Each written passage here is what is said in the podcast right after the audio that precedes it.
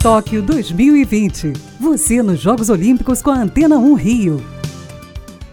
Olha, nem começou a Olimpíada e a seleção brasileira feminina de handball já prova doses cavalares de emoção. A equipe venceu Montenegro por 22 a 21 em um amistoso disputado na Hungria. O gol da vitória foi marcado por Adriana Doce no último lance do jogo. A seleção volta às quadras amanhã para enfrentar as húngaras. O jogador de tênis Roger Federer colocou em dúvida a participação dele nos Jogos Olímpicos de Tóquio. O suíço deixou a possibilidade em aberto após a derrota para o polonês Hubert Hurkacz no torneio de Wimbledon. Mas quem está confirmada nos Jogos Olímpicos é Ana Marcela Cunha, maior nome da maratona aquática brasileira. A nadadora foi convocada ontem pela Confederação de Desportos Aquáticos. Ana Marcela disputará a terceira Olimpíada da carreira daqui a 15 dias. É o Boletim Tóquio 2020 na Antena 1 Rio.